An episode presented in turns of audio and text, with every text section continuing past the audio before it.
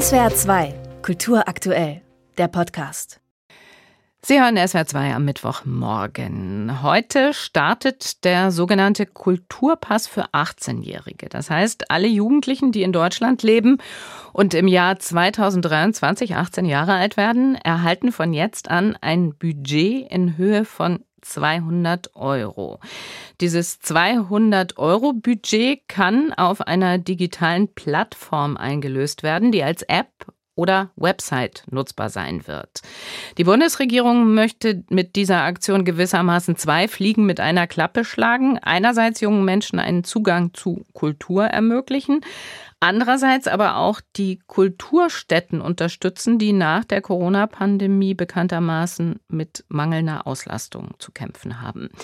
Dr. Vera Allmann-Ritter leitet das Institut für kulturelle Teilhabeforschung in Berlin und mit ihr spreche ich darüber, wie sinnvoll und zielführend ein solches Angebot wie dieser Kulturpass ist. Hallo, Frau Allmann-Ritter.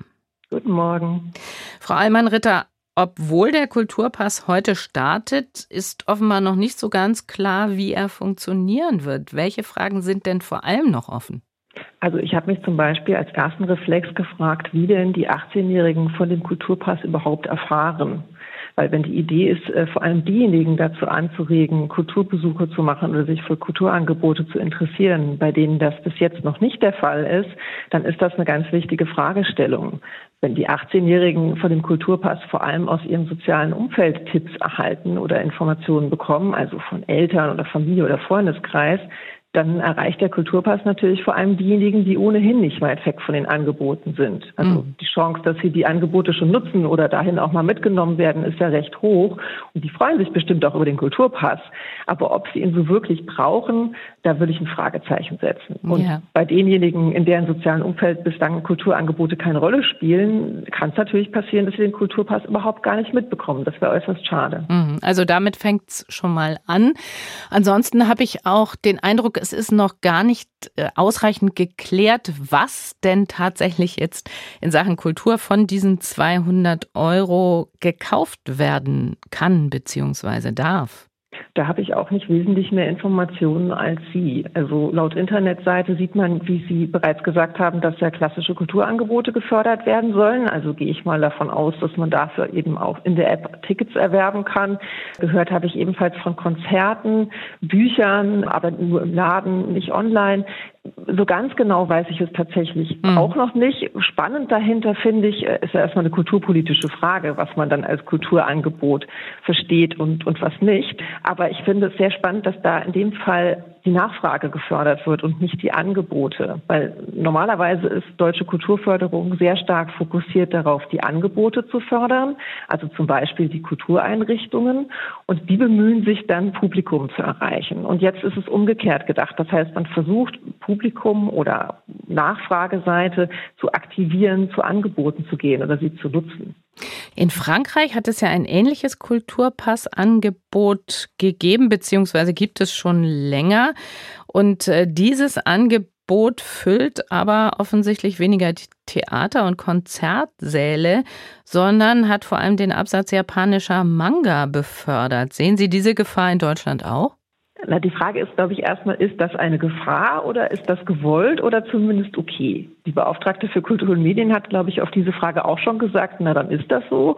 Und ich freue mich als Wissenschaftlerin erstmal grundsätzlich darüber, dass das ja ein sehr breiter Kulturbegriff ist. Also, wenn ich auch Manga-Comics von dem Geld kaufen kann und eben nicht nur ein klassisches Opernticket oder ähnliches, dann liegt dahinter ja ein Kulturbegriff, der in der Bevölkerung auch sehr stark verbreitet ist. Da wird ja wesentlich mehr gezählt als einfach Museen, Theater und Opern, sondern eben auch Zoo, Popkonzerte oder eben vielleicht auch Bücher.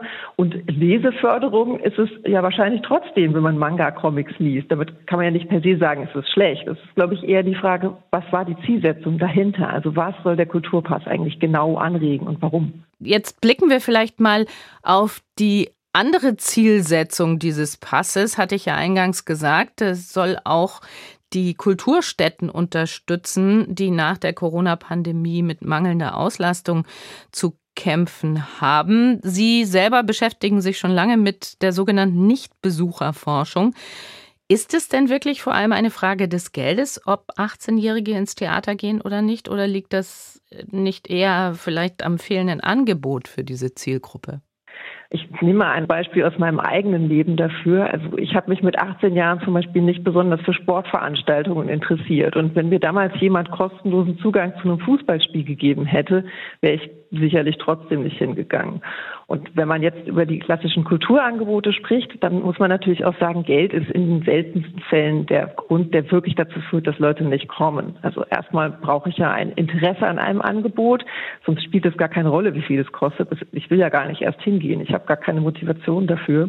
Und tatsächlich ist, glaube ich, auch eher die Frage an der Stelle, Inwieweit empfinden denn die 18-Jährigen diese Häuser überhaupt für sich? Also haben Sie das Gefühl, das ist ein Angebot für Sie? Möchten Sie da gerne hingehen? Haben Sie damit gute Erfahrungen mit Schulbesuchen gemacht? Oder ist es vielleicht teilweise auch so, dass Sie es ein bisschen steif finden, das Gefühl haben, da gehören Sie gar nicht so richtig hin?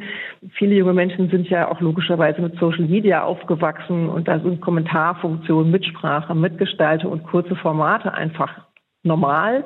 Jetzt ist das, wenn man das neben eine klassische Opernaufführung legt, beispielsweise, bei der man einfach nur still rumsitzen darf, das passiv anschaut, was jemand anderes präsentiert, und dann dauert es auch noch relativ lang, vielleicht einfach nicht so attraktiv. Was man, glaube ich, nicht pauschal sagen kann, ist, dass es keine Angebote gibt, weil also quer durch die Republik ist die Angebotslage ja sehr, sehr unterschiedlich. Ob die alle von der Zielgruppe der 18-Jährigen ausgedacht sind und dann auf sie gut passen, das ist natürlich ein Fragezeichen. Mhm.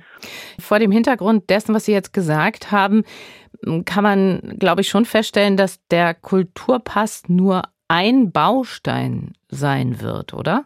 Ja, ganz sicher. Das mhm. ist schon allein deshalb der Fall, weil 18 eigentlich, zumindest laut Forschung, für die Ausprägung von Interesse an Kulturangeboten, und ich glaube mich zu erinnern, das gilt auch für Leseverhalten, eigentlich zu spät ansetzt. Also es ist eigentlich eher ein Prozess, der so meiner Kenntnis nach zwischen 12 und 13 mehr oder weniger beendet ist, ob man massiv Interesse für diese Dinge entwickelt. Und das heißt jetzt nicht, dass das danach unmöglich ist. Sonst würde man als Erwachsener ja auch nie auf was Neues kommen. Aber so die richtige tiefe Prägung dafür findet eigentlich vorher statt. Damit wäre es natürlich toll gewesen. Der Kulturpass hätte auch schon früher angesetzt als 18 Jahre. Und haben Sie darüber hinaus noch Ideen, was passieren müsste, damit in einem früheren Alter schon äh, die jungen Menschen sich für die Kultur interessieren? Na, das ist eine Frage, die ich mir gestellt habe in Bezug auf den Kulturpass und Schulen. Denn äh, ich glaube, in Frankreich gibt es auch eine Kombination von äh, Kulturpass und Schulklassen. Also, dass man eben auch als Lehrerin schauen kann, dass man die Kulturklasse aller Schülerinnen nutzt, um gemeinsam einen Ausflug zu machen. Und ich weiß gar nicht, ob das beim deutschen Kulturpass vorgesehen ist. Wäre aber sicherlich eine gute Idee. Denn die Schulen erreichen ja noch alle Jugendliche oder fast alle Jugendliche, egal aus welcher sozialen Schicht sie kommen. Dr. Vera Allmann-Ritter, Leiterin des Instituts für kulturelle Teilhabeforschung in Berlin. Mit ihr habe ich über den neuen Kulturpass für 18-Jährige gesprochen, der heute an den Start geht und mit dem jungen Menschen der Weg in die Kultur geöffnet werden soll, wie es von Seiten der Bundesregierung heißt, der aber durchaus wie wir auch gehört haben in diesem Gespräch, noch verbesserungsfähig ist. Frau Allmann-Ritter, ich danke Ihnen sehr für Ihre Zeit. Sehr gern. Wiederhören. SWR 2 Kultur aktuell. Überall, wo es Podcasts gibt.